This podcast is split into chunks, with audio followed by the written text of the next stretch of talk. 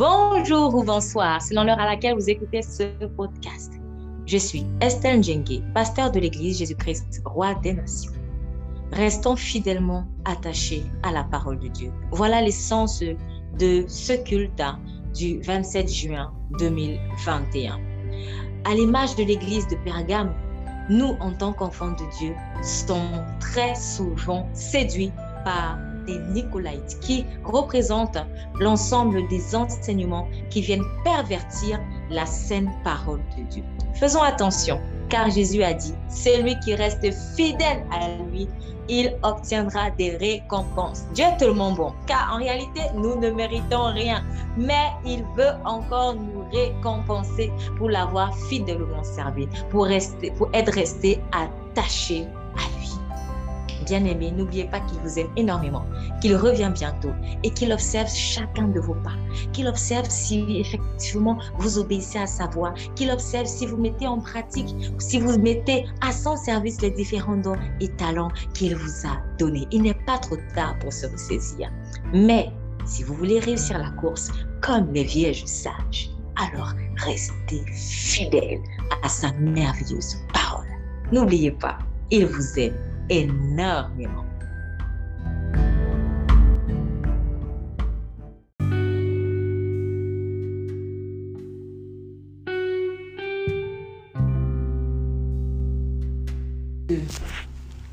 Chapitre 2. d'Apocalypse, chapitre 2.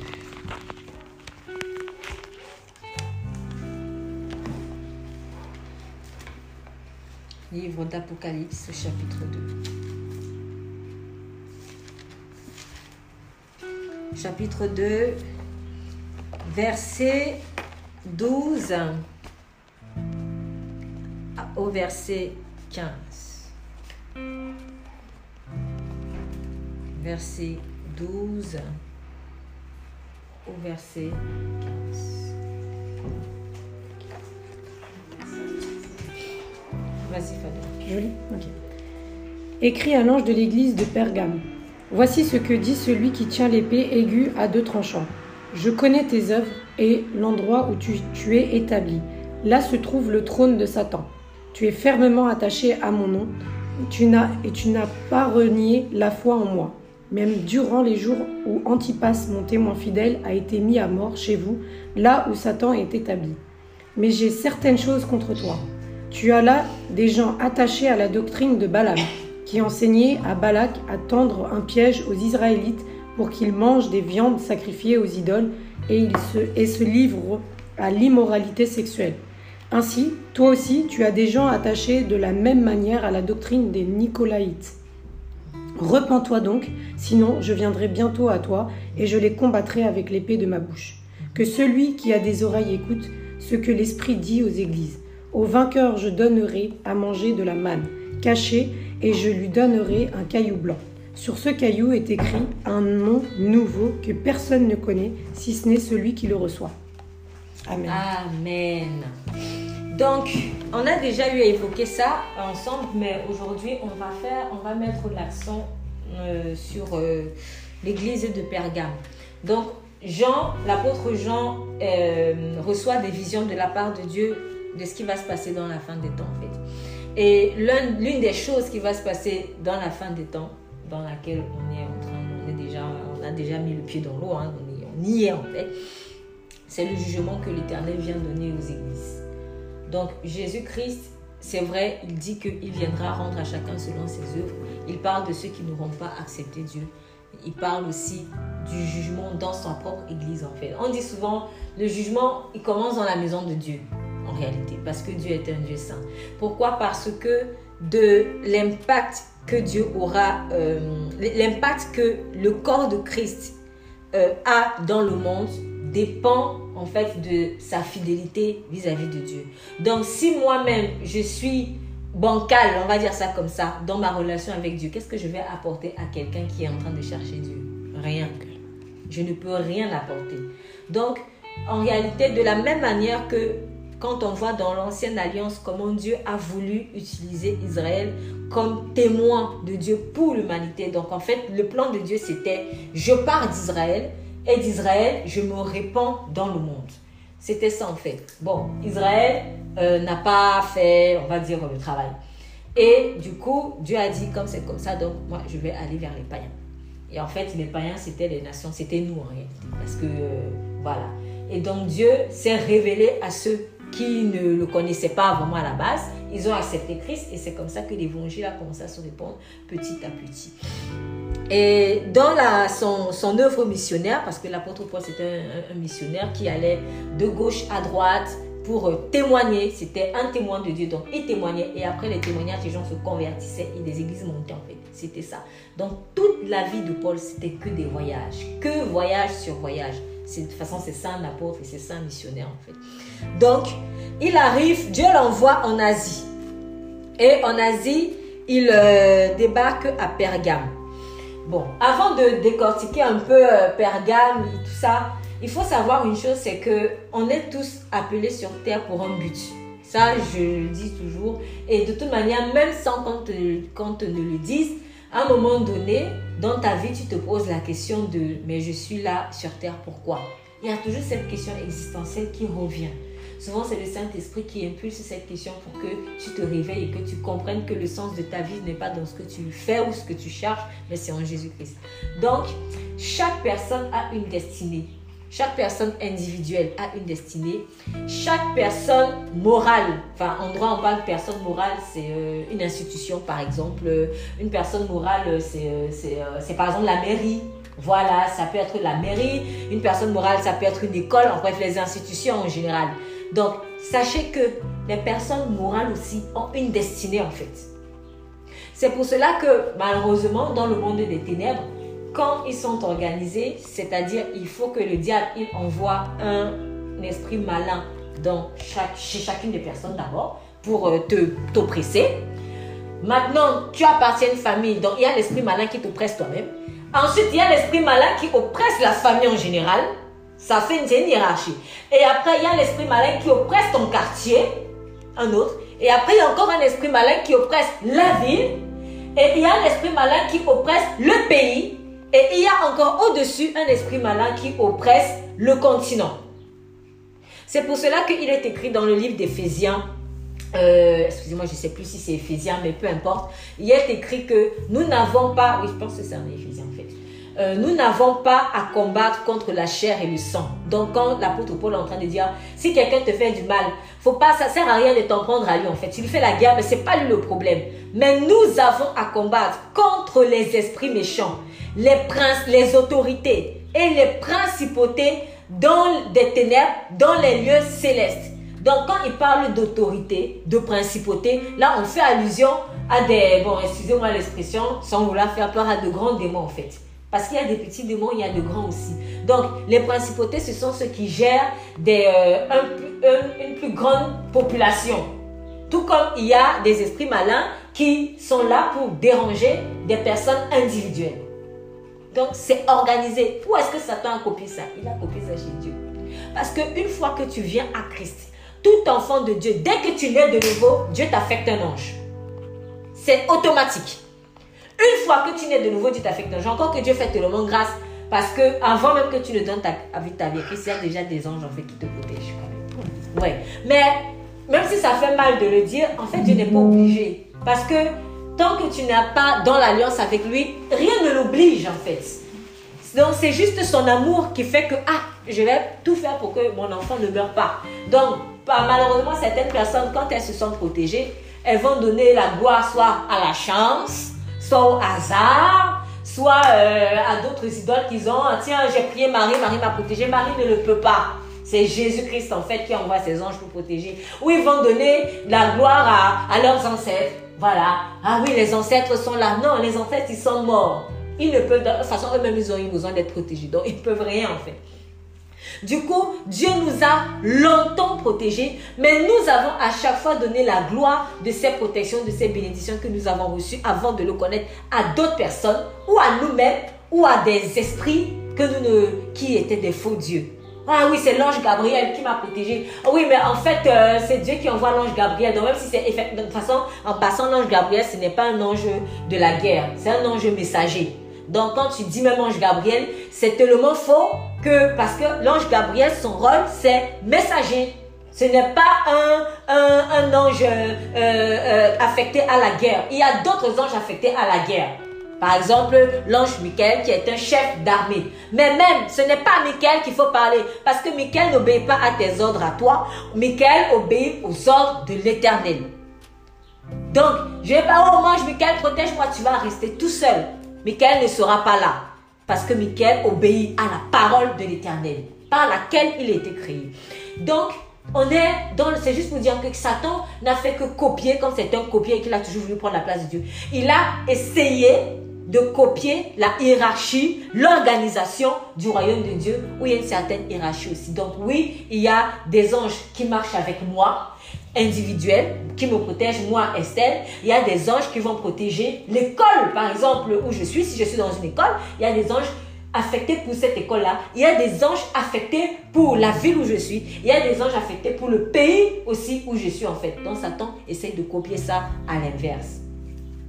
Du coup, il y a aussi, en tant que personne morale, parce que l'Église, c'est une institution, donc il y a aussi des anges affectés à l'Église. Par exemple, il y a des anges qui me sont affectés, il y a des anges qui vous sont affectés personnellement, mais il y a des anges que Dieu a envoyés précisément pour l'Église.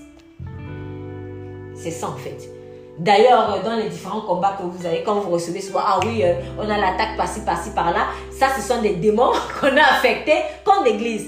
C'est en fait parce qu'il y a des anges affectés pour l'Église. On va un jour prier en fait pour que Dieu nous les, nous les montre s'il veut, il le veut bien. Mais il y a, sachez qu'il y a des anges qui sont affectés pour chacune des églises que Dieu établit en fait. Donc c'est aussi plus ou moins symboliquement quand il dit dit à l'ange de tel, dit à l'ange de tel. Chaque église a son ou ses anges en fonction aussi de sa de son ampleur en fait dans le monde spirituel. Donc c'est comme ça. Du coup, il dit, dit à l'ange de, pardon, écrit aussi à l'ange de l'église de Pergame. Pergame, c'était euh, une ville euh, hellénique de, de, Grèce, il me semble. Et j'ai un peu vu, euh, j'ai un peu, c'est par curiosité, je suis allée voir d'où vient en fait cette, cette, pourquoi on l'avait appelé Pergame. En fait, Pergame, c'est le nom de la ville. Donc, c'est un peu comme si on dit, dit à l'ange de, de, la ville de Pontoise, là où on est, ou dit à l'ange de la ville de, de, euh, de Paris. Voilà. Donc, Paul, l'apôtre Paul, dans son œuvre missionnaire, avait euh, euh, enfin, je ne sais pas si c'est l'apôtre Paul ou c'est un autre apôtre, hein, parce que bon, là, c'est pas précisé. Mais en tout cas, il y a une église que l'un des apôtres de Dieu avait créée dans la ville de Pergame ou en Grèce. Et donc, on l'appelait l'église de Pergame. Et j'ai remarqué une chose. Quand vous lisez les lettres que Dieu envoyait à chacune des églises, Dieu se révélait. déjà, quand il dit voici celui qui, il donne une identité parce que Jésus a plusieurs en fait aspects de sa personne. Mais il donnait une identité précise. Et en fait, ça veut dire quoi? Ça veut dire que c'était par rapport à l'identité ou à la mission précise de l'Église. C'est pour cela que je, vraiment, et je le, me le prêche une énième fois à moi-même. Chaque église a sa vision. Chaque église a son appel. On a une vision générale. Toutes les églises ont une vision générale. Jésus-Christ. Donc, le Seigneur a établi un champ de, je ne sais pas comment on peut dire ça, un système de guerre pour gagner les âmes. Dieu veut retrouver ses enfants. Et dans ce stratagème de guerre pour retrouver ses enfants, il établit des églises à gauche, à droite. Donc quand Dieu te met à Bastille, c'est parce qu'il y a des choses à Bastille qu'il faut déloger. Dieu met son église à Bastille, c'est parce qu'il y a des choses à déloger. Si Dieu met son église à la défense, c'est parce qu'il y a des choses à la défense à déloger. S'il met à Pontoise, c'est parce qu'il y a des choses euh, euh, à Pontoise à déloger. Du coup, l'église de Pontoise n'a pas su comparer à l'église de la défense. Parce qu'on n'a pas les mêmes esprits bizarres en fait. Donc chaque église a sa vision. Et comme elle a sa vision, son appel et sa destinée, chaque église donc, aura des armes différentes ou des armes spécifiques. On a plus ou moins les mêmes armes qui sont l'épée de la parole, euh, euh, le bouclier de la foi. Ce sont les armes basiques, les fondamentaux c'est-à-dire tout enfant de Dieu, même si nous sommes différents, on a, des appels différents, apôtres, pasteurs, euh, euh, évangélistes, prophètes, euh, docteurs, infirmiers, médecins, avocats, etc. Peu importe la manière dont tu sers Dieu, menuisier, peu importe comment tu sers Dieu, mais on, a, on devrait avoir tous l'épée, le bouclier de la foi, le zèle, les chaussures, la ceinture, la vérité, ça c'est les basiques. Mais il y a aussi des, des, euh, âmes spécifiques, en fait. Et ces âmes spécifiques-là répondent à la vision précise de l'Église. C'est-à-dire, Dieu a dit, toi, Église de tel, je t'ai envoyé pour les droguer. Donc, il va lui donner des âmes spécifiques pour les gens qui sont sous l'oppression de la drogue. Du coup, quand Dieu se révèle donc à, cette, à, chacune de ces églises, vous remarquerez, c'est souvent différemment. Parce que je me suis dit, Seigneur, pourquoi par exemple à l'église de... Euh, allez, si je veux remonter plus haut, à l'église d'Éphèse, tu dis, voici ce que dit, euh, ça c'est chapitre 2, verset 1, voici ce, euh, ce que dit celui qui tient les sept étoiles dans sa droite, qui marche au milieu des sept chandeliers d'or. Quand il parle au verset, euh, par exemple, 8 euh, à l'église de Smyrne, il dit, voici ce que dit le premier et le dernier, qui était mort et qui a repris vie. Et là, tu te dis, Seigneur, pourquoi tu n'as pas dit exactement la même chose? Peut-être que parce que à Smyrne, il fallait, ici, il y avait une mention de, c'est Jésus le pôle l'alpha et l'oméga fallait que les gens dans cette ville-là comprennent que c'est Jésus qui commence et c'est Jésus qui termine. Il fallait que les gens comprennent que Jésus-Christ a vaincu la mort parce qu'il dit, celui qui a été mort et qui a repris vie, ils avaient besoin d'une puissante révélation de la résurrection. Ce qui veut dire que si j'allais à l'église de Smyrne, peut-être par rapport à l'église de, de Thyatire au verset 18, j'aurais... Euh, euh, on va un peu, il y aurait une, une attention particulière par rapport à la résurrection de Jésus-Christ. Et il ne faut donc pas que je me compare à l'église je vais commencer à dire parce que c'est des choses qui se font. Ah oui, à Tiati, on parle même pas trop de la résurrection et tout. Oui, bon, donc c'est, ça peut être blanc et noir. Dans le côté blanc, c'est que on n'en veut pas trop à Tiati parce que Tiati, elle a une mission précise. On dit, voici ce, le, ce, ce que dit le Fils de Dieu, qui a les yeux comme une flamme de feu, les pieds semblables à du cuivre fin. Donc Tiati, elle va un peu plus prêcher dessus. Donc, Mesmine, lui, doit prêcher plus sur la résurrection. Après, ce qui est bon, c'est que quelque part, vous allez voir que ça se rejoint toujours. On revient toujours à la même personne. Jésus-Christ, c'est tout. On revient à Jésus-Christ. Mais on insiste chacun sur des petits aspects en fonction des forteresses qu'il y a dans la ville où Dieu nous a établis. Donc, il ne faut pas en vouloir à Asmine d'insister dessus. C'est comme ça. Donc chaque église va insister sur le message que Dieu lui a donné. Donc après, euh, quand je dis ça, c'est le côté blanc. Après, il peut avoir un côté noir parce que c'est vrai que parfois euh, euh, il y a des, je peux, il y a des communautés où ils ne voient que, en fait, ils sont obtus. C'est-à-dire, je prends un exemple, des gens qui, en fait, ils prêchent le salut, mais ils ne prêchent que le salut, mais ils ne prêchent pas la sanctification. Donc pour eux, tu es sauvé parce que Dieu leur a donné le mandat pour sauver. Donc le salut, salut, il faut prêcher salut, salut, salut, salut. Mais en fait, ça devient un peu déséquilibré parce que tu es sauvé et puis basta. Ah, tu es sauvé, ok, c'est bon, c'est bon. Il ne s'intéresse pas en fait au, fait, au, fait que, bon, en fait, tu sais, pour être sauvé aussi, quand même, il faut persévérer aussi. Et du coup, des gens, ils vont être, ils vont donner leur vie à Christ au début, mais après, ah, c'est bon, je suis sauvé, hein. Je peux refaire ma vie comme avant. Et puis, dans cette église, on s'en fout. Parce qu'on se dit, en tout cas, Dieu nous a donné le mandat du salut. Bon, là, il faut faire attention. Donc, c'est juste pour dire, il y a quand même un certain équilibre. Parce qu'il faudrait que, quelle que soit la vision que Dieu m'a donnée, que ça ramène les gens un engagement entier avec Jésus. Mais peut-être que Asmine, je dois partir de, du Christ résurrection euh, pour arriver à engagement final avec Jésus. À Thyatire, je vais partir de celui qui est le Fils de Dieu et tout pour, mais en tout cas, toujours revenir à engagement entier avec Jésus. En tout cas, il faudrait que, quelle que soit la vision, que les gens sortent de là avec un engagement entier pour Jésus. Pourquoi aussi Dieu fait ça? Parce que nous avons tous donné notre vie à Christ, n'est-ce pas? Mais est-ce que Dieu nous a touchés de la même manière? Non. C'est ça. Donc, Dieu a vu que peut-être dans la vie de Smine, les gens ont problème, ils ont peut-être peur de l'amour. C'est ça. Donc, si Dieu vient dans ta vie voir, en fait, ma fille, elle a trop peur de l'amour, il va se révéler à toi comme la vie il va partir de là. Ça va être juste une porte. Mais cette porte-là a pour but de te ramener dans l'engagement entier avec Christ. Un autre, il va voir que lui, c'est lui dans la dépression. Toujours dépressif. Dieu va se révéler peut-être à toi comme le Dieu de la joie. Une autre personne, on m'a toujours rejeté. Je suis jamais aimé. Là, ça va être côté amour. Moi, de mon côté, c'était la protection. J'avais besoin de protection. Dieu s'est révélé à moi comme le Dieu puissant. Mais après, au moment donné, il m'a dit, bon, ma fille, tu sais, il n'y a pas que la puissance, hein, parce que je te que ça, je prêchais que la puissance, en fait. Et un moment donné, Dieu m'a dit, euh, bon, maintenant, il faut qu'on parle de l'amour quand même. et après, c'est comme ça que j'ai commencé à découvrir l'amour de Dieu. Mais moi, j'avais besoin de puissance. Parce que euh, toute ma vie, j'ai baigné dans des oppressions et j'ai vu des démonstrations surnaturelles de puissance, mais chez des sorciers. Parce que c'est ce qu'on essayait, on dit, regarde, on me faisait des miracles. J'ai vu ça. Donc il fallait que Dieu me dise, tu sais, ça, il y a plus. Il fallait qu'il passe par là. S'il me disait Dieu m'aime, j'étais dans une église où on prêchait aussi beaucoup l'amour, mais ça ne me touchait pas forcément. Ok, Dieu m'aime, mais entre-temps, qui me protège C'était ça dans mon problème en fait. Donc j'avais besoin de puissance. Et de la puissance, je suis rentrée donc dans l'amour. Et c'est comme ça en fait. En tout cas, chaque, en fait, le, la vision, c'est une porte. Donc il ne faut pas que ce soit la, une fin en soi. Vous voyez ce que je veux dire? La fin en soi, c'est Jésus. Voilà, c'est l'amour de Dieu en fait. L'amour de Dieu et tout. Il y a aussi d'autres, j'ai connu, que ils ont, Dieu les a touchés. Je, je, connais une personne et franchement, je ne sais pas si elle est revenue à Christ, mais en tout cas, au moment où on s'est séparés, elle était en train de s'éloigner. Et elle, elle était touchée beaucoup par l'amour. Pourquoi? Parce que c'était une personne haineuse. Donc, quand Dieu lui s'est révélé à elle par l'amour, elle prêchait que l'amour. Amour, amour, amour, amour. J'ai qu'on disait chasser les démons. Ah, non, non, non, non, non. Et là, Dieu lui dit, ben, en fait, tu sais, je suis aussi puissant. Du coup, dès que Dieu lui demandait de faire quelque chose dans une démonstration de puissance, elle fuyait toujours. Mais elle prêchait toujours l'amour. Donc, et du coup, à un moment donné, cet amour-là s'est flétri.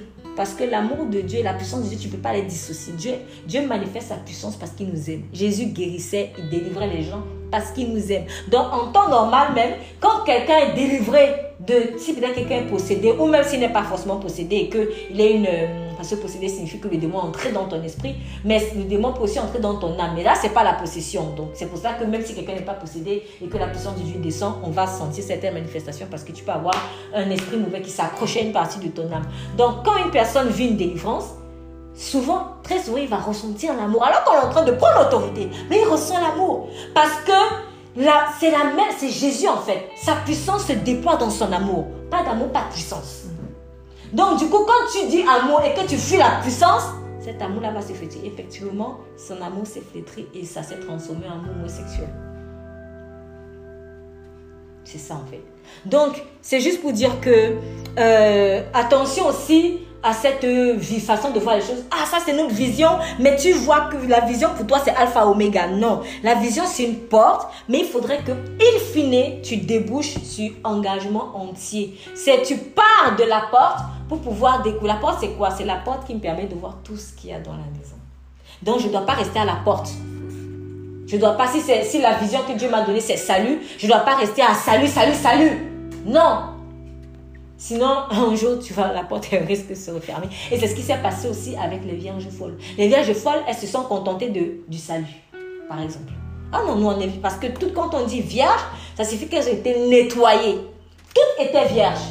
Mais comment il y en a qui sont folles et il y en a qui sont sages?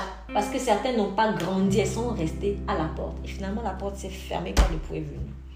Donc, elles se sont accrochées à une un aspect que de Dieu, mais c'était cet aspect-là, c'était juste pour que tu rentres, afin que tu connaisses toute la personne de Dieu. C'est ça que Jésus leur a dit, je ne vous ai jamais vraiment connu en fait. Donc on se marie avec quelqu'un pour découvrir la personne, pour avoir une intimité avec cette personne. Mais c'est pas que je me marie et puis basta. Ah, c'est bon, je suis mariée, l'essentiel, c'est que ce soit sur le papier.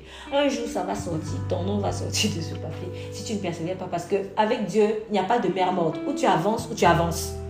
C'est pas. Euh, c'est-à-dire quand tu es dans ces chemins-là, toi-même tu sens à un moment donné que tu peux pas faire marche arrière. Tu peux pas.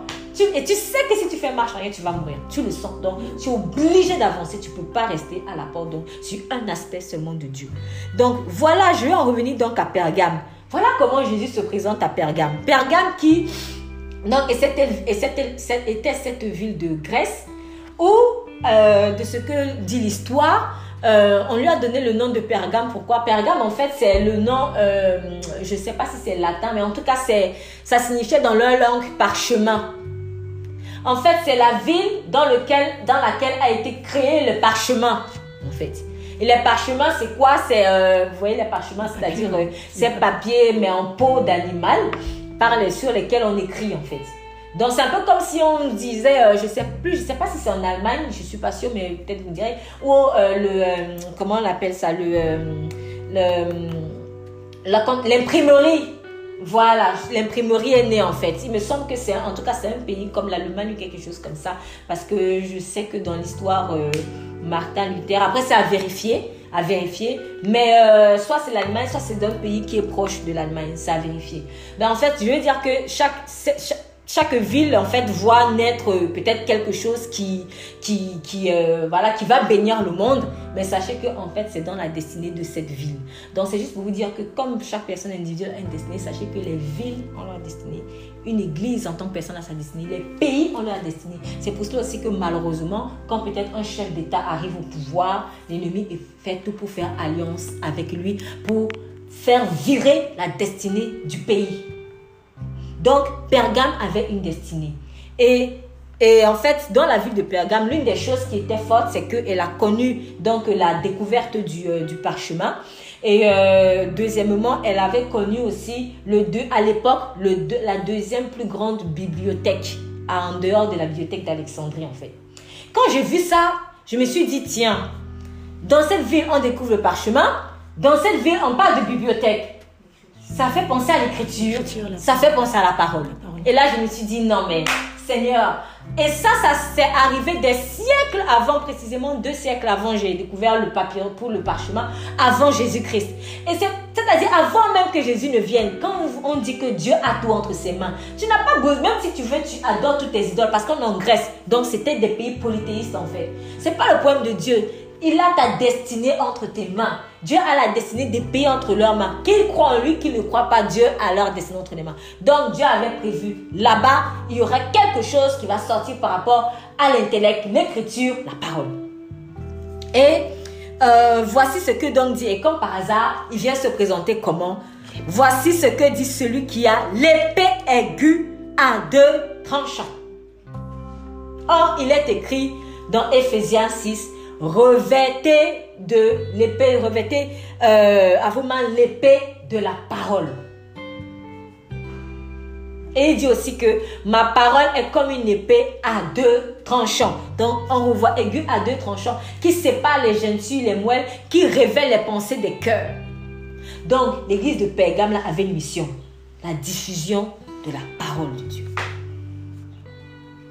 Et de la même manière que tu as une mission précise, sache que l'ennemi, il enverra aussi des choses qui vont essayer de contrecarrer cette mission précise. Donc, l'attaque du prophète, ça ne va pas être l'attaque de l'enseignant. L'attaque du prophète, généralement, l'ennemi va envoyer l'esprit de divination, en fait, pour, pour parodier ça. L'attaque de l'enseignant, ça va être les fausses doctrines. C'est ça. Après, si maintenant tu as ces deux dons-là, il ne faut pas aussi être étonné que tu aies ces attaques aussi euh, des deux en fait. Donc, euh, et en particulier justement, la personne qui a l'appel d'apôtre, Dieu donne un plus, plusieurs de ces dons-là en fait, parce que c'est son appel en fait. Il est comme, euh, moi je dis en fait, après c'est mon image, je dis en fait l'apôtre, il est comme un médecin généraliste. Voilà. Le généraliste, ce n'est pas le spécialiste cardiologue. Mais généraliste est un goût, je un tout petit peu de tout. Voilà. Et après, bon, quand c'est chaud, le, généraliste va envoyer dans le spécialiste. C'est comme ça. Donc, moi, en fait, l'apôtre, c'est comme le généraliste. Donc, c'est pas étonnant qu'il fasse partie des personnes qui sont aussi à la fondation de l'église. Généraliste. Et qu'il puisse faire un peu de tout. Donc, entre guillemets, donc quand j'ai l'appel d'apôtre, faut pas que je sois déphasé si j'ai l'impression d'être un peu à gauche, à droite et après. Non, il ne faut pas chercher la place. Un apôtre, c'est ça en fait. Le généraliste, c'est ça. Tu dois savoir un peu de cardiologie, un peu de pédicure, un peu de tout. C'est comme ça. Donc, du coup, voici ce que dit celui qui a l'épée aiguë à deux tranchants. Donc, l'église de Pergame, par rapport à son histoire aussi, en tout cas par rapport à la destinée que Dieu avait pour elle, c'était diffuser la parole.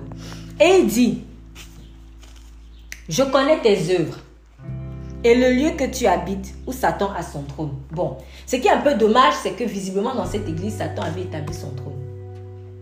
Vous voyez, c'est bizarre. Ça a juste gardé le nom d'église, mais Satan a réussi à infiltrer. Et il, a même, il fait même son trône. Quand on dit que pardon, Satan a réussi à faire son trône, ça signifie que c'est lui qui règne.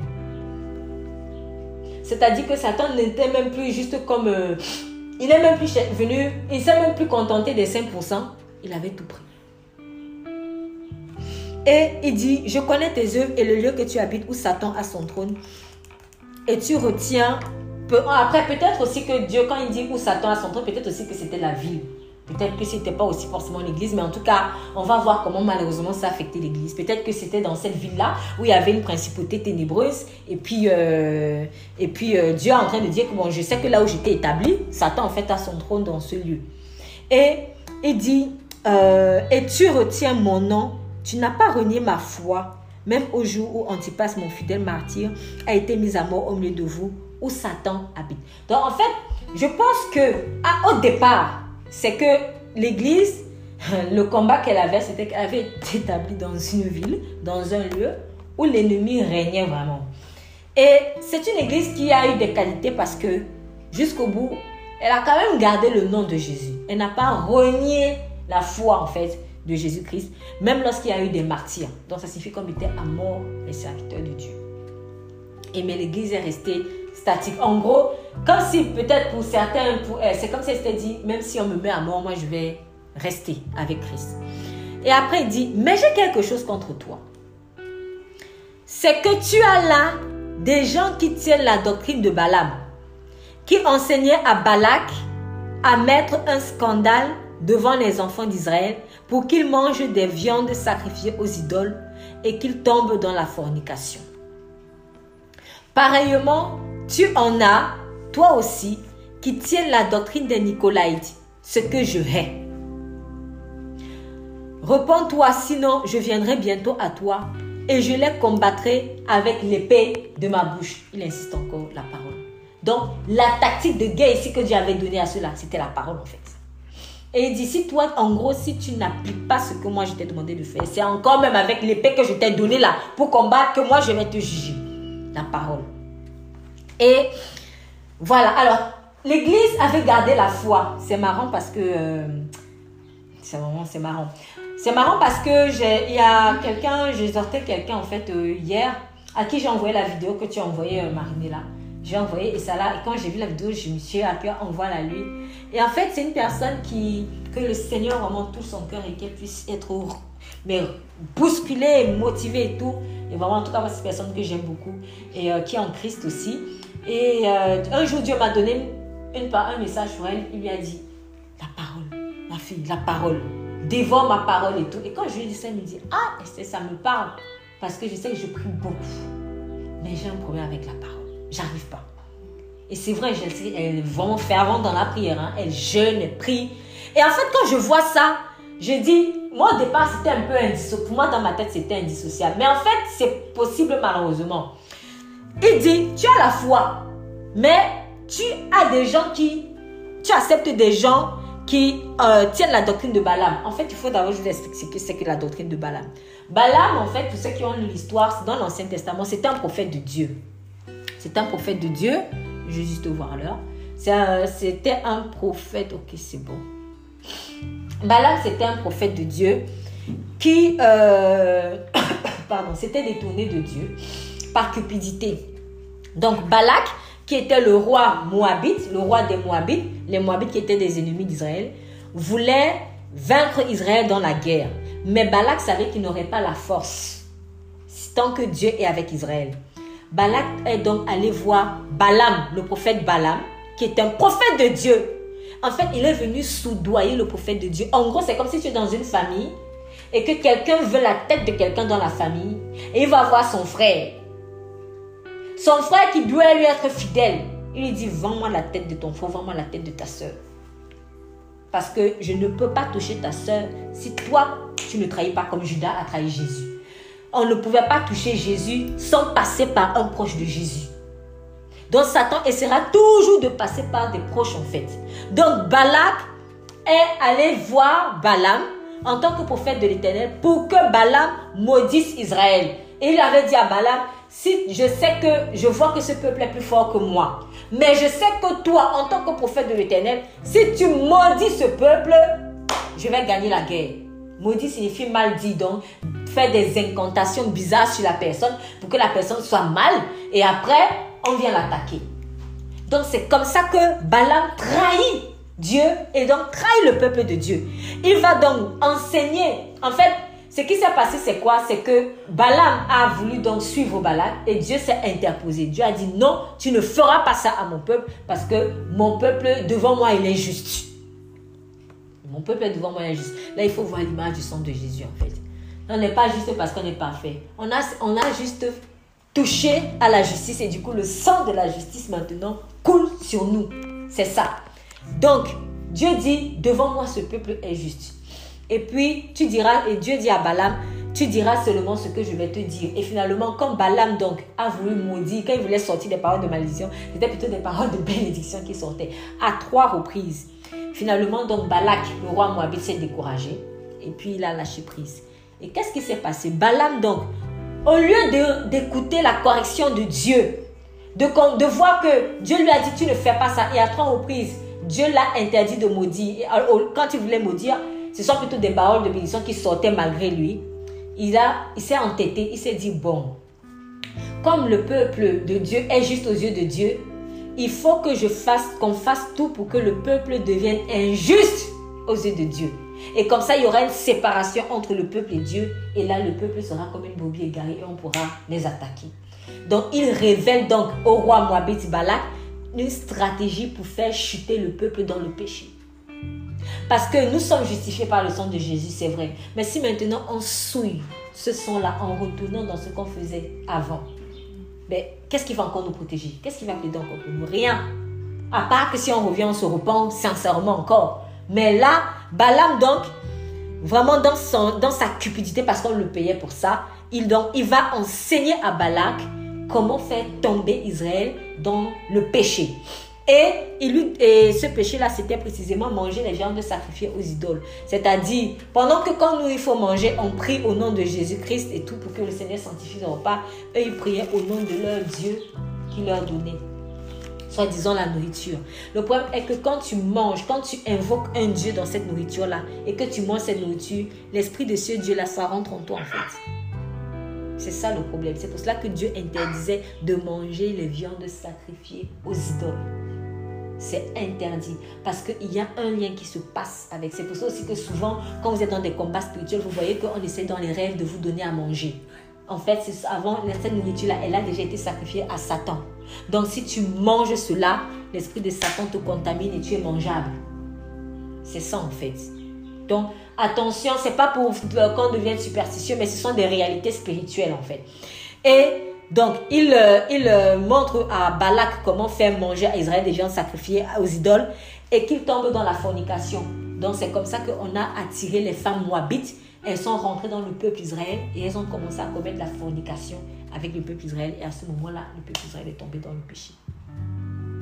Mais qui a enseigné à l'ennemi comment faire chuter le peuple?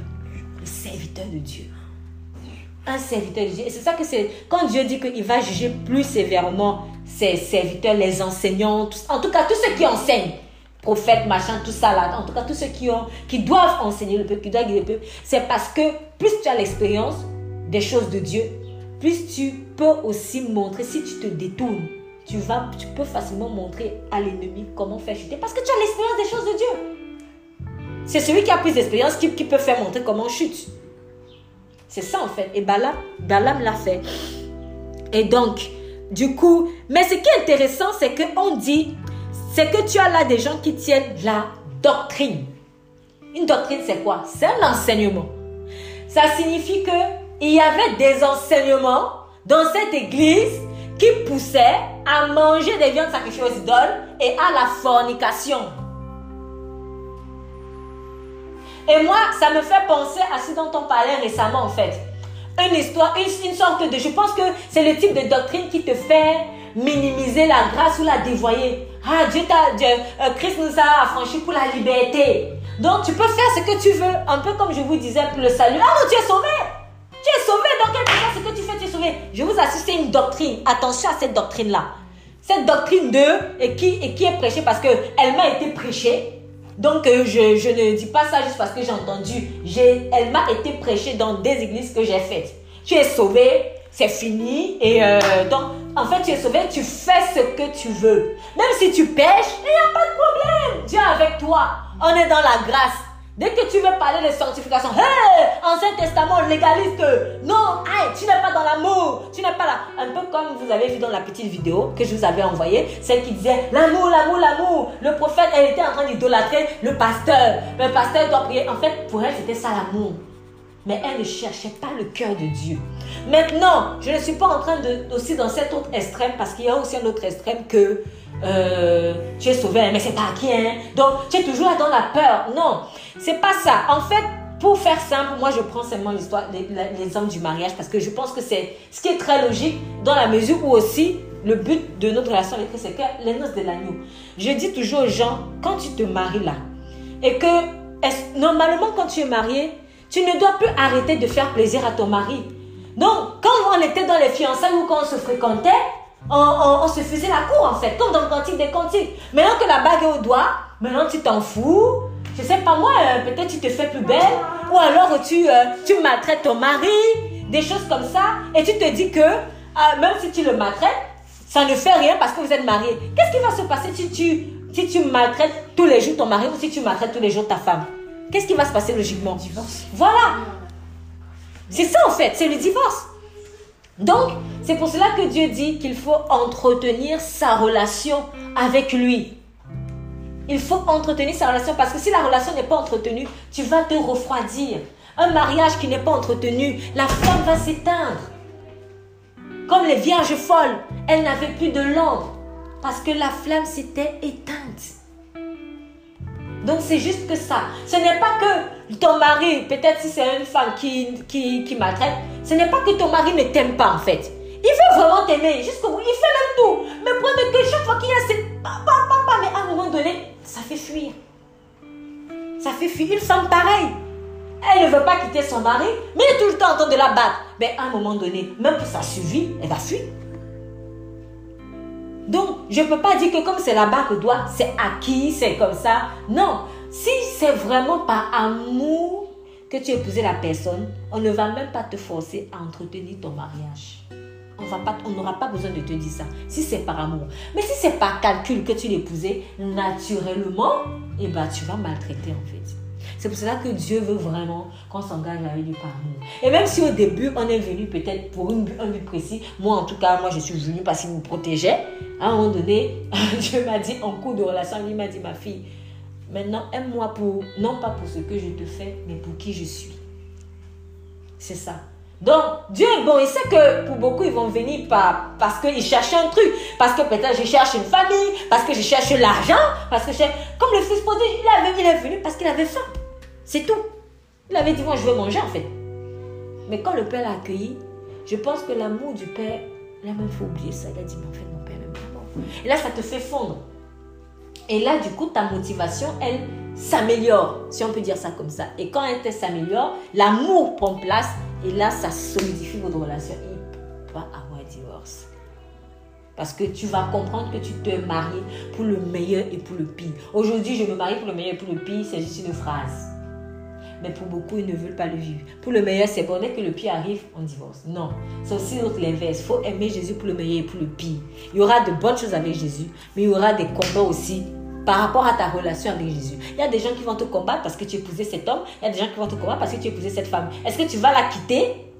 Parce que si j'aime plus ma famille que cette femme, qu'est-ce qui va se passer? Je vais la quitter parce que ma famille dit la même chose avec Jésus. Si j'aime plus ma famille que Jésus, quand ma famille va parler, je vais quitter Jésus pour la famille. C'est la même chose. Si j'aime cette femme parce qu'elle est une famille riche, le jour où elle va s'appauvrir, qu'est-ce que je vais faire? Je vais la quitter. C'est naturel. Donc, pour quelle raison est-ce que j'épouse Jésus? Voilà pourquoi je donne toujours l'exemple d'un mariage pour ne pas pour parce que ça, pour moi c'est pour l'instant c'est l'un des meilleurs exemples que j'ai trouvé pour ne pas tomber dans les deux doctrines extrémistes parce que ni l'une ni l'autre n'est bonne. Il faut avoir l'assurance de son salut. Jésus ne te quittera jamais. Il n'y a que toi qui peux le quitter. En fait, c'est ça. Mais jamais il ne t'abandonnera. C'est pour cela que jusqu'à la fin de tes jours, si quelqu'un même est sur le lit d'hôpital et qui dit Jésus te donne ma vie, le Seigneur prend. Ça montre qu'il est toujours là. Donc lui, il ne t'abandonnera pas. Mais il n'y a que toi qui peux lâcher. C'est ça. Donc le salut, il faut avoir l'assurance de son salut. Je sais que je suis sauvé. Je meurs aujourd'hui. Moi, je sais où je pars. Mais si Et c'est vrai, oui, ça ne dépend pas de ce que je fais. Mais c'est différent si maintenant Dieu m'a dit, bon, ma fille, il faut qu'on traite peut-être la fornication. Parce qu'il y a des gens qui vont donner leur vie à Christ, mais ils vivent encore en concubinage. Ils vivent encore. Mais ils sont sincèrement donnés leur vie à Christ. Pour l'instant, ils n'ont pas encore la révélation que, bon, il faut arrêter de faire ça. Tu vois? Le Seigneur, à un moment donné, va patienter. Puis un jour, il va dire, bon, le temps est venu de parler de ça. Maintenant, quitte à toi de choisir. Si tu veux, tu aimes vraiment Jésus, tu vas lâcher. Si tu n'aimes pas, tu ne vas pas lâcher et c'est ça qui va te faire chuter. C'est juste ça en fait. C'est pour ça qu'effectivement, quand quelqu'un a donné sa vie après, c'est qu'il a encore des tares. Il ne faut pas le condamner parce qu'il est dans un processus en fait. Il y a des choses qu'il n'a pas compris. Comme nous-mêmes, il y a des choses qu'on n'a pas compris en fait. Donc, les choses que Dieu te révèle aujourd'hui, c'est, en fait, ça existait depuis. Mais ça ne même rien dit au début parce que tu n'étais pas prêt. C'est ça. Donc même pour nos enfants qui donnent leur vie à Jésus, il y a des choses qu'on leur dit pas quand on voit certaines réactions, on sait que c'est l'ennemi et tout. Parfois on dit mais il y a des choses on ménage parce qu'on sait que ce sont des enfants en fait. C'est la même chose que Dieu avait fait avec nous en tant que peut-être enfants spirituels. Donc, du coup, voilà qu'il y avait de faux enseignements dans cette église. Mais ce qui m'a aussi touché, c'est que Dieu dit que tu as là des gens qui enseignent. Donc, ça signifiait que en fait, il n'a pas dit, je ne sais pas si c'est que ces gens-là, euh, si, si ces gens-là, c'était, eux qui étaient les, bergers de l'église, je n'en sais rien. Mais ce qui m'intéresse quand même, c'est que je me suis dit, mais même si ce n'était pas des bergers, on dirait que le simple fait qu'ils soient là, ça, pas, ça a dérangé Dieu. Parce qu'il dit, tu as là des gens qui tiennent, tu as chez toi. Donc, en gros, ils font quoi dans mon église? Voilà, c'était ça en fait. Ils font quoi dans mon église? Et ça m'a rappelé un passage qu'on a déjà évoqué lorsque Moïse, euh, le peuple d'Israël est tombé dans, dans, la fornication justement et tout, et, euh, et parce qu'ils avaient attiré des femmes moabites. Et, et à un moment donné, Moïse, il revient et il voit qu'il y a des femmes moabites dans le peuple et qu'ils ont même fait des... Voilà, il y a des femmes moabites, ce sont... Et qui est la fornication, et tout ça. Et Moïse dit, mais qu'est-ce qu'elles font là? En fait, Israël était en guerre contre Moab. Mais Israël a, et Dieu avait dit, exterminer-les tous, jusqu'aux enfants. Israël a fait le sentimentalisme. Israël a laissé en vie les femmes et les enfants.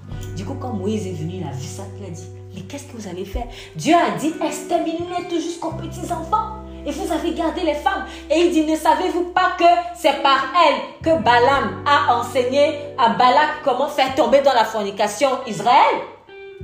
Et à ce moment-là, il a dit, il a dit sous ordre de Dieu, vous exterminez tout le monde. Et Dieu a aussi dit que celui qui a même un frère qui est allé dans la fornication avec quelqu'un qui tue son frère, là, c'était pas de pitié. Et du coup, on a exterminé toutes les femmes. Et après, il a dit, vous laissez juste celles qui n'ont pas encore connu la couche d'un homme, donc celles qui étaient vierges, en fait. Donc, on a c'est comme ça qu'on a exterminé les, euh, les Moabites, des, euh, femmes euh, Moabites, et qui, justement, étaient déjà en train de faire la fornication avec le peuple Israël. Et en fait, et là, quand je vois ça, parce que j'ai lu ce passage ce matin, je pense que c'est pas un hasard que je pense que c'est pas un hasard que je sois tombée dessus. Je me suis dit, les femmes moabites n'avaient pas encore pris la place de Moïse, même si c'était le but du diable. Mais rien que le fait qu'elles soient là, ça dérange. Et c'est pour ça que je pense que Dieu dit, tu as là, ça me dérange. Qu'est-ce qu'elle fait là? Parce que si tu la laisses ou si tu le laisses, il va prendre ton doigt, il va prendre le bras, il va prendre tout ton il n'est pas là pour rien. Le diable, quand il arrive pour t'attaquer ou pour prendre toute ta vie, il n'a pas besoin de 100% de bien. Il sait que s'il demande 100% de bien, tu vas vite voir le truc. Donne-moi juste une petite place. Donne-moi juste une petite place. Faut refuser même de côtoyer ce genre de personnes qui sont foncièrement opposées à la doctrine de Dieu. Parce que un jour, elle va t'influencer. Les ténèbres ne marchent pas avec la lumière. Qu'est-ce qu'il fait là? Donc, après, il dit pareillement, tu as chez toi aussi ceux qui tiennent la doctrine des Nicolaïtes, ce que je hais. En fait, les Nicolaïtes, c'était une secte dont on n'a pas trop, d'informations dessus. On ne sait pas d'où elle vient et tout. Mais en tout cas, c'était une secte qui, euh, qui, euh, qui sévissait euh, dans la ville. Et du peu qu'on sache quand même, c'est que cette secte-là avait la particularité d'enseigner des choses. Donc, et, en fait, je suis convaincue que, parce que je l'ai lu quelque part, mais quand moi je lis le passage, ça me, moi, ça me, ça me parle vraiment et au travers aussi des choses que j'ai vécues et que je vais vous raconter tout à l'heure pour vous montrer pourquoi est-ce que le Seigneur inspiré sur ce passage. C'est que, en fait, c'était une, c'était, euh, euh, les Nicolaïtes enseignaient l'esprit œcuménique. C'était ça. Et ça, je l'ai, j'en avais le sentiment, mais en fait, je l'ai découvert aussi dans le dictionnaire. Euh, euh, vous pouvez aller, pourrez aller regarder par vous-même euh, le dictionnaire de, Top, Bible, en fait, où on a expliqué ce que c'est. Et après, l'auteur évoque le fait que, en fait, il disait, on a l'impression, en fait, que dans leur doctrine, c'était liberté, fais ce que tu veux, on est unis en même temps. Et là, je me dis, ah non, mais ça, c'est pas un hasard, ça, Seigneur. L'esprit œcuménique, en fait. C'est-à-dire, on mélange.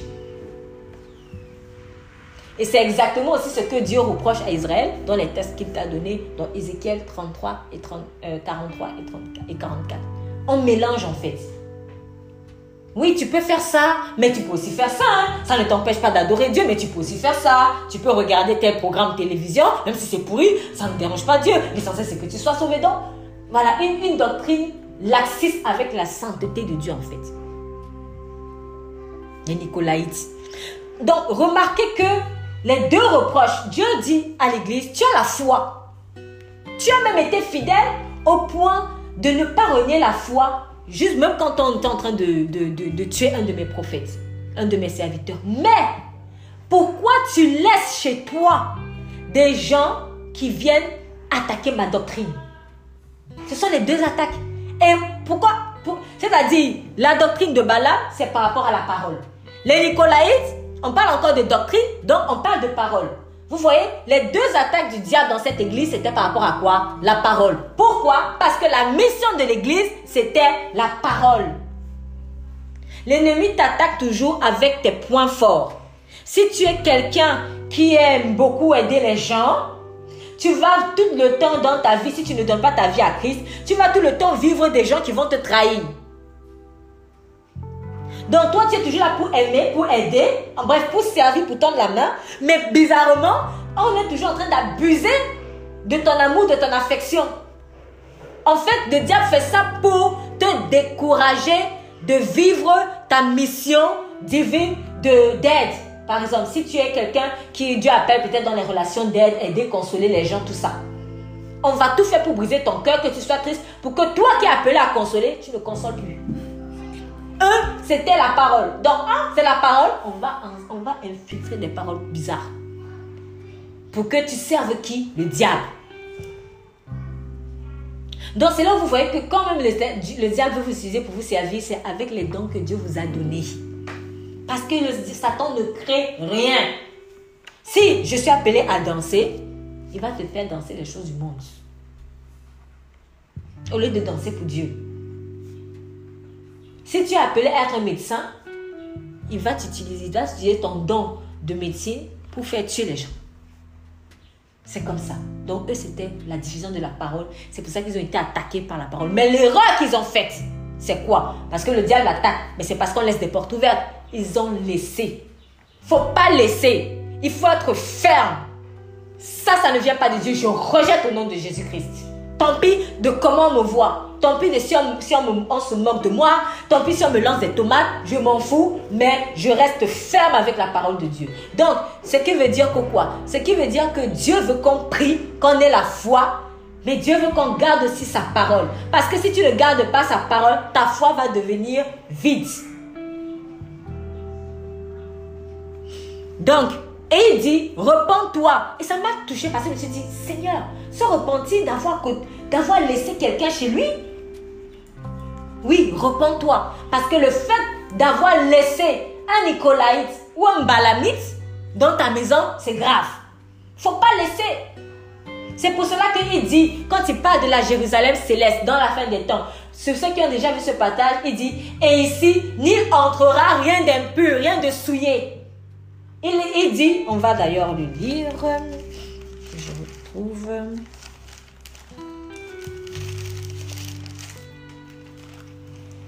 Renouveler, c'est la nouvelle terre.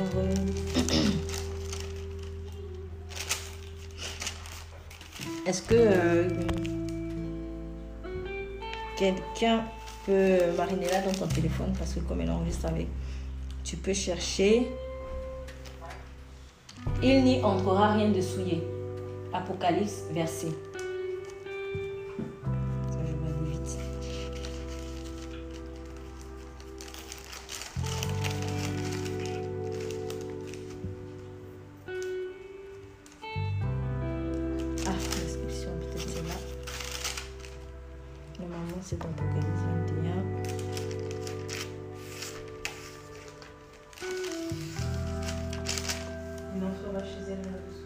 Oui, 21, 27. Ah, 21, 27. Oh, super, j'étais en plus dessus. Donc, voilà ce qu'il dit. Il est en train de décrire les nouveaux cieux et la nouvelle terre. Et il dit, verset, euh, bon, allez, je, vais lire peut-être à, à partir de verset 24. Et les nations qui auront été sauvées marcheront à sa lumière, et les rois de la terre y apporteront leur gloire et leur honneur. Ces portes ne se fermeront point chaque jour, car il n'y aura point de nuit. On y apportera la gloire et l'honneur des nations. Il n'y entrera rien de souillé. Apocalypse 21, verset 27. Il n'y entrera rien de souillé, ni personne qui s'adonne à l'abomination et au mensonge. Mais ceux-là seuls qui sont écrits dans le livre de vie de l'agneau. Ce qui veut dire que dans le royaume des cieux, il n'y entrera rien, même pas une chose, même pas quelqu'un. Faut pas accepter, même pas quelqu'un. Et comme nous sommes, notre corps est le temple du Saint-Esprit, ou notre, si c'est ta maison, ta maison est la maison du Saint-Esprit, donc il n'y a rien de souillé qui doit entrer en fait dans ta maison. Il n'y a pas de gens souillés. Quand on parle de gens souillés, on parle de gens qui veulent rester surtout dans leur souillure. On ne parle pas de quelqu'un qui est en train de est souillé et qui cherche la délivrance. Il faut faire la différence. Sinon, personne ne retrouvera la délivrance. Mais on parle des gens qui, qui veulent, qui sont souillés et qui aiment ça et qui veulent rester comme ça. Là, ça signifie que quand il entre chez toi, il a une mission. C'est avoir ta tête. Faut pas accepter ce genre de personnes. Je me souviens un peu, euh, entre parenthèses, euh, de, de, de, ce que tu as vécu, euh, Marinella, avec euh, les croix rouges et tout ça. C'est ça, en fait. C'est-à-dire ces personnes-là qui veulent entrer ou avec le truc du téléphone euh, euh, réseau. Ces choses, ces diables-là qui, qui d'entrer, lui, il avait un but précis, en fait faut pas laisser des gens comme ça entrer. Dans, en tout cas, dans la Jérusalem nouvelle, il n'y aura pas ça. Donc, commençons à l'appliquer maintenant. Dieu veut commencer à l'appliquer dans la vie de ses enfants, dans leur famille, dans leur partout où ses enfants vont être établis. C'est ça. Donc, si Dieu te fait monter une église ou te fait monter un projet, te fait monter, ne laisse rien de souiller dedans. Donc, le problème que avait, euh, euh, euh, le problème, la faute de cette église de Pergame, c'était qu'ils ont laissé entrer des gens souillés. Et sinon, après, il dit, repends-toi donc. Sinon, je viendrai à toi et je les combattrai avec l'épée de ma bouche. Donc, je vais les combattre avec ma parole. Et après, il dit, et là, c'est l'une des parties que j'aime beaucoup, verset 17. Que celui qui a des oreilles en, écoute ce que l'Esprit dit aux églises. En fait, c'est une façon de dire, en bon entendeur, salut. À celui qui vaincra, je lui donnerai à manger de la manne cachée. Et je lui donnerai un caillou blanc et sur le caillou sera écrit un nouveau nom que personne ne connaît que celui qui le reçoit. Il dit à celui qui vaincra. Ce qui veut dire quoi? Ce qui veut dire que cette guerre de doctrine, de fausse doctrine et de la doctrine divine, en fait c'est une guerre et il faut la vaincre. Et pardon, il faut la remporter.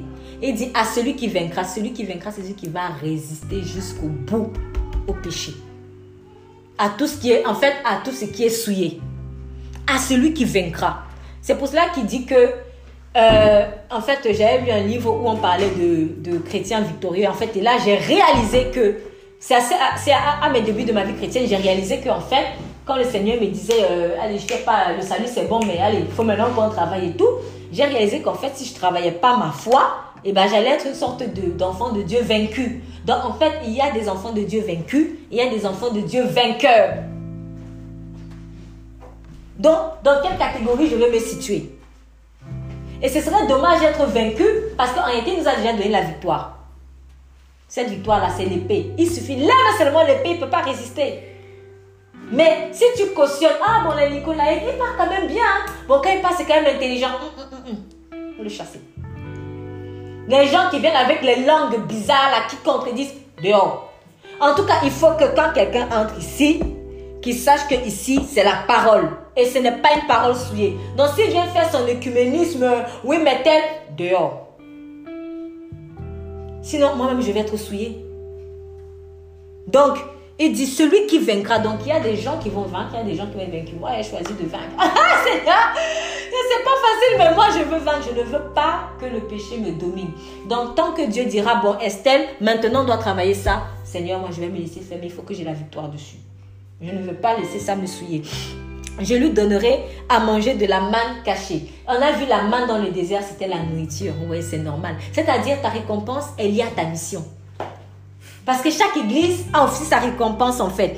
Il y a par exemple, euh, remarquez par exemple dans l'église de, allez on va au hasard, dans l'église de euh, Éphèse, bon au hasard entre guillemets, Seigneur c'est toi qui guide.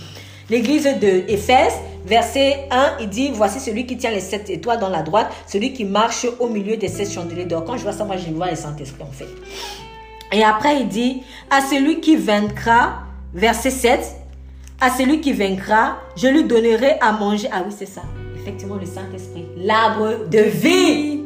L'arbre de vie. C'est-à-dire que même la récompense que tu auras dans le ciel sera liée à ta mission. Franchement, c'est quand je vois ça, j'ai envie de dire, on ne peut pas se comparer les uns les autres. on n'aura pas les mêmes récompenses parce qu'on a des missions différentes. On a des missions différentes en fait. Dieu va donner à l'un l'émeraude parce qu'il y avait un appel de l'émeraude. Dieu va donner à l'autre euh, la sardoine parce qu'il a l'appel de la sardoine. Donc ça va être là. Mais j'ai pas. C'est-à-dire, tout ça pour montrer à quel point, franchement, Dieu, il est, il est divers. Il est, il est divers en fait. Donc, la récompense de Pergame, comme son appel, c'était la parole, elle va recevoir une récompense via la parole, la manne cachée. Et cette manne cachée là, c'est quoi? Et je lui donnerai un caillou blanc et sur le caillou sera écrit un nouveau nom que personne ne connaît que celui qui le reçoit. Donc c'est comme c'est un secret entre Dieu et toi. Ah, c'est beau. Un caillou blanc. Voilà la récompense de celui qui aura résisté jusqu'au bout contre le péché. Et si son péché particulier, c'était, euh, elle s'est laissée attaquer par la parole en fait. Donc, attention vraiment à tout ce qui infiltre la parole, attaque la parole. Mais comment faire pour résister à ce qui pervertit la parole? Il faut que moi-même, je sois un passionné de la parole. Et ça, n'y a que le Saint-Esprit qui peut te la donner. Parce que moi, personnellement, j'aime beaucoup la parole, mais je sais que il y a des fois où, à plusieurs reprises, je sentais comme si j'avais une flemme, comme si j'avais une paresse de, de méditer la parole, de l'étudier. À ce moment-là, je dis non, je m'en vais prier. Je dis Saint-Esprit, donne-moi un regain d'amour pour ta parole. Et là, boum, c'est comme si je suis euh. Et là, j'ai envie de dévorer ma Bible. Ce n'est que comme ça. Mon peuple férit faute de quoi? De connaissance. Le péché vient et te domine parce que tu n'as pas la connaissance. À celui qui vaincra, et c'est la promesse que Dieu fait, je lui donnerai la main cachée, donc elle est cachée, et je lui donnerai un caillou blanc. En fait, c'est la même chose finalement. La manne et le caillou qui aussi, dans le nom aussi caché quelque part. En fait, c'est une récompense genre, c'est entre toi et moi en fait. Personne d'autre ne le saura. Voilà type de récompense que tu auras avec Jésus-Christ.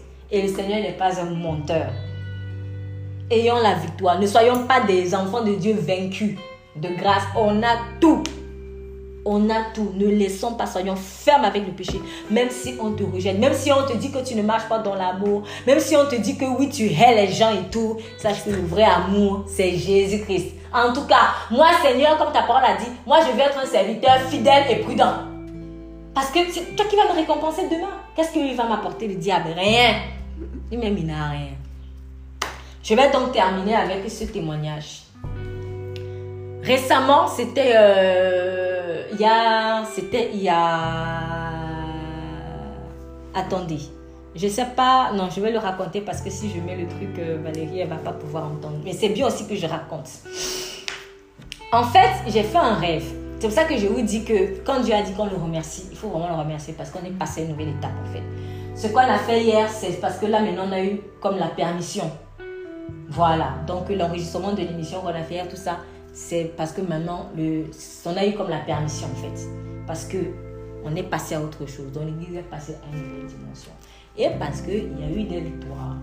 Et comme il y a eu ces victoires-là, ces victoires-là, quelque part, et vraiment, je ne rends que la grâce à Dieu, c'est la grâce à Dieu, je ne rends que grâce à Dieu, pardon, Euh, c'est vraiment, je vais raconter ce que j'ai raconté pour vous encourager, pour vous dire que la parole de Dieu est vivante.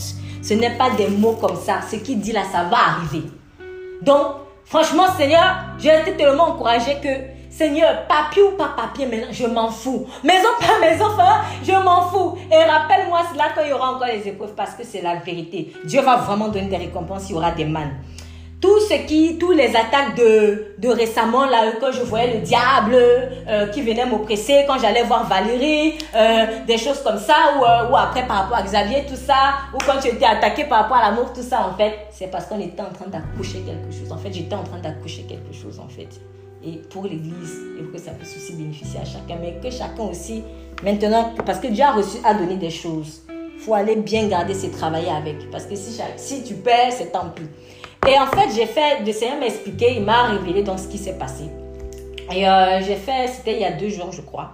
Et euh, dans le rêve, j'ai vu des gens, ils jouaient. C'était un match, ça ressemblait à du handball en fait. Donc ils se lançaient la balle et tout machin. Et, euh, et après, ah, moi je regardais comme ça. Et je me disais, ah non, franchement, j'avais pas envie de jouer quoi. Et puis à un moment donné, je sais pas, je ne sais pas ce qui m'a encouragée, mais j'étais encouragée en tout cas. Allez, vas-y, va aussi jouer. Puis dit, je me suis dit, bon, allez, Estelle, allez, toi aussi, rentre quand même. Et finalement, je suis entrée. Et quand je suis entrée, je ne savais pas trop comment ça se passait. Et puis, il y a un monsieur, en fait, qui est venu. Et puis, il me, il me fait ça, dans la main, comme ça. Donc, il me, il me donne la balle, en fait. Il fait comme ça. Et puis, il me sourit. En fait, c'était Jésus. Non Trop. Je m'en suis rendu compte, frère, en fait. C'était Jésus, en fait. Le Seigneur m'est apparu. Il me donne un cahier. Et en fait, j'étais comme une enfant. Je comprenais. Et après, il me souriait comme ça. Il me dit, il fait mes mains comme ça. Il dit, on tient comme ça. Et puis, il me Et puis, il me montrait comment on joue au ballon, en fait. Et du coup, je, je prends. Et en fait, quand j'ai pris le ballon, mais à ce moment-là, je ne suis pas reconnue. J'ai commencé à marquer des buts. J'ai montré mes noms. Allez, toi, va là-bas, toi là-bas. Et puis, je lançais. Et puis, et pourquoi tu bouges pas j'ai commencé à jouer et non, mais c'était puissant. Et après, à un moment donné, et, euh, et en fait, oui, il y a eu. Euh, et à un moment donné, en fait, j'ai lancé la balle à une dame. Et, euh, mais elle, était. En fait, elle devait. Je pense qu'elle devait être sur le terrain. Mais elle était comme sur les. Vous voyez ceux qui ne. Sur le banc de touche. Voilà. Elle était couchée sur le banc de touche comme ça. Et il y avait un monsieur à côté d'elle. En fait, j'ai l'impression que c'était. Parce que la personne qui, a, qui était à côté d'elle avait le visage d'une personne que j'ai connue dans le monde et qui, euh, qui voulait, qui me faisait la cour en fait. Et avec qui franchement j'ai failli sortir. Mais Dieu m'a, j'ai prié, ce jour-là j'avais prié, j'avais dit Seigneur, est-ce que vraiment je dois être avec cette personne? Et en fait Dieu a fait un truc, j'ai compris que c'était non, du coup je ne me suis pas mise avec cette personne. Donc du coup chaque fois je la voyais dans les rêves en fait. J'ai l'impression que c'est une image en fait de l'impudicité en fait, c'était une image d'impudicité. Donc je l'ai vue avec ce monsieur, en fait j'ai l'impression que, je pense hein, Seigneur, je ne sais pas si j'interprète bien, mais au lieu de jouer sur le terrain aussi, de combattre sur le terrain, elle était distraite par euh, une euh, amourette euh, ou un truc comme ça. Et donc, du coup, je lui ai lancé la page. Je lui ai dit, allez, tiens, poum. Et puis, la balle est tombée. Donc, elle n'a pas pris. Et puis, je lui ai dit, mais en fait, je lui ai gentiment, j'ai dit, oh, parce que le match était fini, genre, t'aurais dû prendre et tout. Et après, il fallait se mettre en rang. Donc, j'ai vu, et je suis arrivée là où on se mettait en rang. Et c'était le même monsieur qui dirigeait. C'est comme ça que j'ai suscité Jésus en fait. C'était le même monsieur, je dis. Hein. Et, euh, et en plus, quand il me donnait le, le, le, la balle, en fait, la balle, quand, quand, quand je les ai vus jouer, je voyais la balle. Mais quand il m'a donné, c'était un caillou blanc. C'était ça en fait. Quand il m'a mis dans la main, il m'a dit tiens, tiens, comme ça. En fait, c'est un caillou blanc, mais c'était beau. Mais c'était un caillou, mais c'était trop beau en fait. On dirait une pierre précieuse. Donc, et après, maintenant, quand on se met en rang, je vois le même monsieur, c'est lui qui est en train de diriger. Tac, tac, comme ça, tac, tac, et après. Et il y avait deux rangs. Il y avait deux rangs bien alignés, comme ça, un là, un là. Et il y avait un troisième, donc, je vais mettre là pour qu'elle voit. Ouais. Donc, ah d'accord, ok. Donc, il y avait un rang comme ça, à gauche, un rond à droite, bien aligné. Vous voyez un peu comme à l'école, euh, moi je sais pas, en tout cas, je le vois un peu plus en Afrique, euh, à l'école primaire, euh, on mettait les enfants en rang, en fait, avant qu'ils ne rentrent à l'école. Ou bien quand il y a une activité sportive, souvent on, mettait les enfants en, rang, en fait. Donc, un rond droit comme ça, un rond droit comme ça. Et il y avait derrière les deux rangs, un autre rang. mais en désordre. Gens étaient comme ça, comme ça. C'était, et Laurent, il était derrière. C'était en désordre. Et en fait, quand je suis arrivée, je me suis retrouvée dans le rang du désordre. Et puis, je pense que le monsieur a dit, mais qu'est-ce que vous faites là-bas? Et moi, je me suis dit, mais qu'est-ce que je fais ici en fait? Parce que je comprenais, je dis, mais, mais c'est pas vrai ça.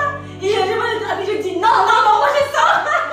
Et du coup, je suis allée dans le rang de droite. Et en fait, il y a plusieurs personnes qui sont sorties et d'autres ont voulu rester dans le rang de derrière qui était en désordre.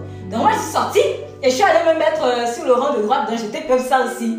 Et puis, à ce moment-là, je vois une femme habillée parce qu'on était habillés en vêtements de sport. En fait, on était habillés en vêtements de sport. Et je vois une dame, c'était une dame, elle était habillée en vêtements de ville. Elle avait même des talons, euh, des pieds nus mais en talons. Et elle marchait avec, pour moi, c'était comme du culot en fait, comme ça, pam, pam, pam. elle marchait et elle se met là. Elle se met dans le rang de gauche. Euh, et en plus, c'est marrant parce qu'elle s'est mise en face de moi comme ça. Donc moi, j'étais là. Elle s'est mise juste là et elle essayait de- d'entrer dans. euh, parce qu'il n'y avait pas. Elle essayait d'entrer dans le, dans le rang et ça se voit trop qu'elle n'avait pas la tenue. Et du coup, le monsieur, donc il a vu ça, il est venu. Toi, qu'est-ce que tu fais là? Et elle dit, qu'est-ce que tu fais là? Tu fais là, tu fais quoi là dehors Et puis, euh, quand elle a dit d'abord, qu'est-ce que tu fais là? Là, elle sort comme ça, et puis elle regarde, elle sait pas quoi dire et tout. Mais je sentais dans son cœur l'arrogance, le culot, la méchanceté, le m'as-tu vu, la vantardise. C'était vraiment comme, euh, parce que j'en ai parlé à une, une personne avec qui je prie euh, là-bas, en centre, c'était Jézabel, c'est l'esprit de Jézabel en fait. C'était, la Babylone. C'est la mère des prostituées là, c'était elle en fait. Et du coup, elle a dit, tu fais quoi là? Et après, je voyais qu'il était en train de parler. Et en fait, à ce moment-là, on devait, on devait entonner un chant comme un chant de, de guerre ou un chant de... euh, je sais pas comment, mais un chant en fait qui devait nous entraîner. Et en fait, moi, je sais quand j'étais enfant, euh, dans les écoles primaires que j'ai fait, nous on faisait souvent ça, mais on chantait souvent l'hymne national en fait. Donc on chantait l'hymne national, c'était un truc comme ça. Donc, mais en fait, quand il est venu, ça a perturbé. Du coup, il est parti, il est revenu. J'ai reconnu le monsieur qui m'a donné le- Et en plus, quand il me donnait, je savais que c'était pas un simple joueur. En fait, c'était soit le coach, soit un des leaders de l'équipe. Mais je, j'avais plus que c'était un des leaders de l'équipe. Mais bon, peu importe, coach leader, c'est pareil. Donc en fait, c'est, je en fait c'était le Seigneur. C'était le Seigneur. Et du coup, il était grand, je sais juste qu'il était grand. Et puis il est, il est venu dans la menacé, qu'est-ce que tu fais là? Et puis, euh, donc du coup, on, on a arrêté de chanter. Et en fait, sauf qu'on chantait, c'était des louanges. Au lieu que ce soit un truc comme l'hymne national, c'était des louanges en fait. Quand il a chassé comme ça, il n'était pas content, hein Il a chassé, et puis il a dit Bon, allez, on recommence. Estelle, entend le chant. et puis il a comme ça. Je me disais Hein, moi? Et après, je me suis dit Ah, ben, inspiré, euh, là, il me prend de cours. Je vais chanter quoi? Et en fait, là, il y avait un chant qui me venait. Euh, on l'a déjà chanté ici, ça dit euh, Assemblée, louez Seigneur, il est vivant. Assemblée, louez Seigneur, il est vivant. Et puis, ça s'est coupé comme ça. Et là, je me suis réveillée. Et là, franchement, le Seigneur me dit, en gros, j'ai senti comme, c'est bon, en fait, tu étais fidèle. C'était toutes les attaques là, oui, t'aimes pas et tout ça, tu m'aimes pas, là, tu as vaincu, en fait.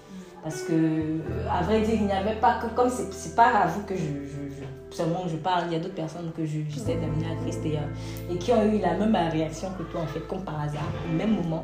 Et le Seigneur me disait, sois ferme, sois ferme, sois ferme. Et franchement, moi, j'avais euh, peur au début. Mais en fait, ce que j'ai ressenti, c'est que le fait que je me sois d'abord, quand je disais, ah, moi, je veux pas entrer d'abord et tout, et quand je me suis retrouvée dans le rang de derrière, euh, de derrière d'abord avant de revenir, c'était en fait euh, la réticence que j'avais au début pour dire la vérité en fait, pour ne pas blesser. Et là, à ce moment, après, je me suis ravisée. Et après, euh, le Seigneur a dit là, c'est bon, en fait, tu as vaincu. Et là, j'ai senti là, l'église passe à une nouvelle dimension.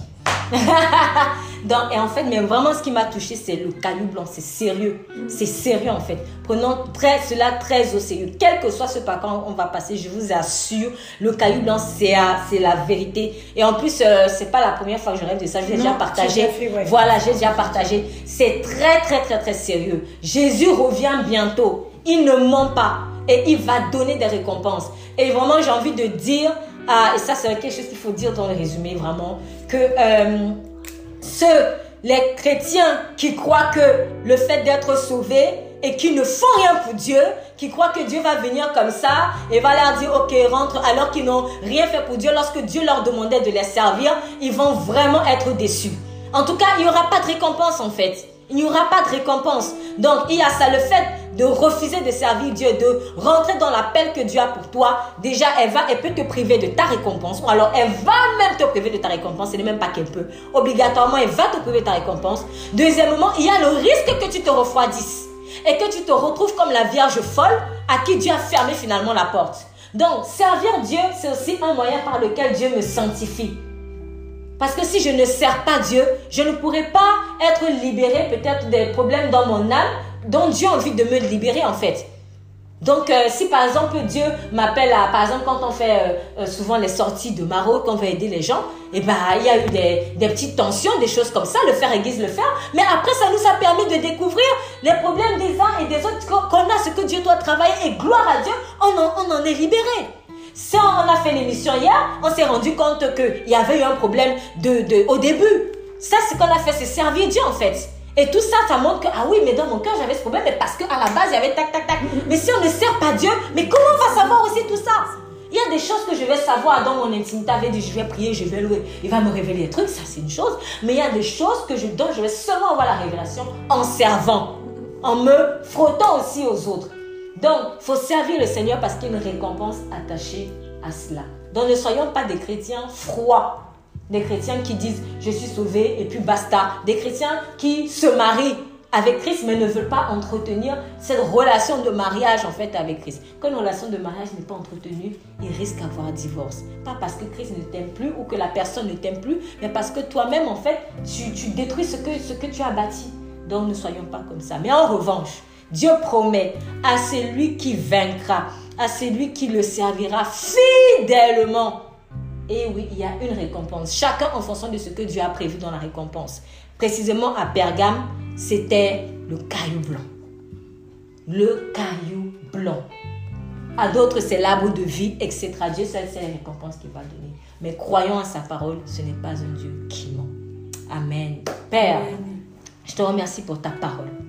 Vraiment, oui, alors que le monde en ce moment est en train d'infiltrer peut-être, Seigneur, des, choses souillées dans ton Église. Je t'en supplie, aide-nous à être fermes. Oui, aide-nous à être fermes parce que oui, je sais que cette Église, tu as mis quelque chose de particulier pour la parole, Seigneur, pour diffuser la parole par tout moyen. Aide-nous à être fermes avec les Nicolaïtes, les Balamites, à ne pas faire de sentimentalisme. Seigneur, si je veux faire le sentimentalisme même avec mon mari, mais est-ce lui qui va me donner le caillou blanc, Seigneur? C'est toi qui donnes le caillou blanc. Et oh combien, Seigneur, il est bon d'être avec toi. Ton amour, ta paix, ta joie vaut mieux que tous les maris du monde. Ton amour, ta paix, ta joie vaut mieux que toutes les, familles réunies du monde, Seigneur. Avec toi, je ne suis pas seule. Il est bon d'être enrôlé dans l'armée de Dieu. Il est bon d'être recruté dans le champ de Dieu. Oui, Seigneur, nous voulons te servir et nous voulons te servir fidèlement. Aide-nous à être prudents alors que, Seigneur, tout en, tout en ce moment est en train de, de, de, se passer pour que ton Église ne diffuse plus la sainte doctrine de l'Éternel, la sainte parole de l'Éternel, pour que ton Église ne soit plus attachée à la vérité. Nous voulons être attachés à la vérité jusqu'au bout. Quoi qu'il en coûte, Seigneur, nous te remercions pour tout l'amour que tu as pour nous. Au nom de Jésus-Christ. Amen. Amen. On va prendre la scène scène et on va terminer. Bon, pour l'instant, Valérie, elle va juste voir. Hein.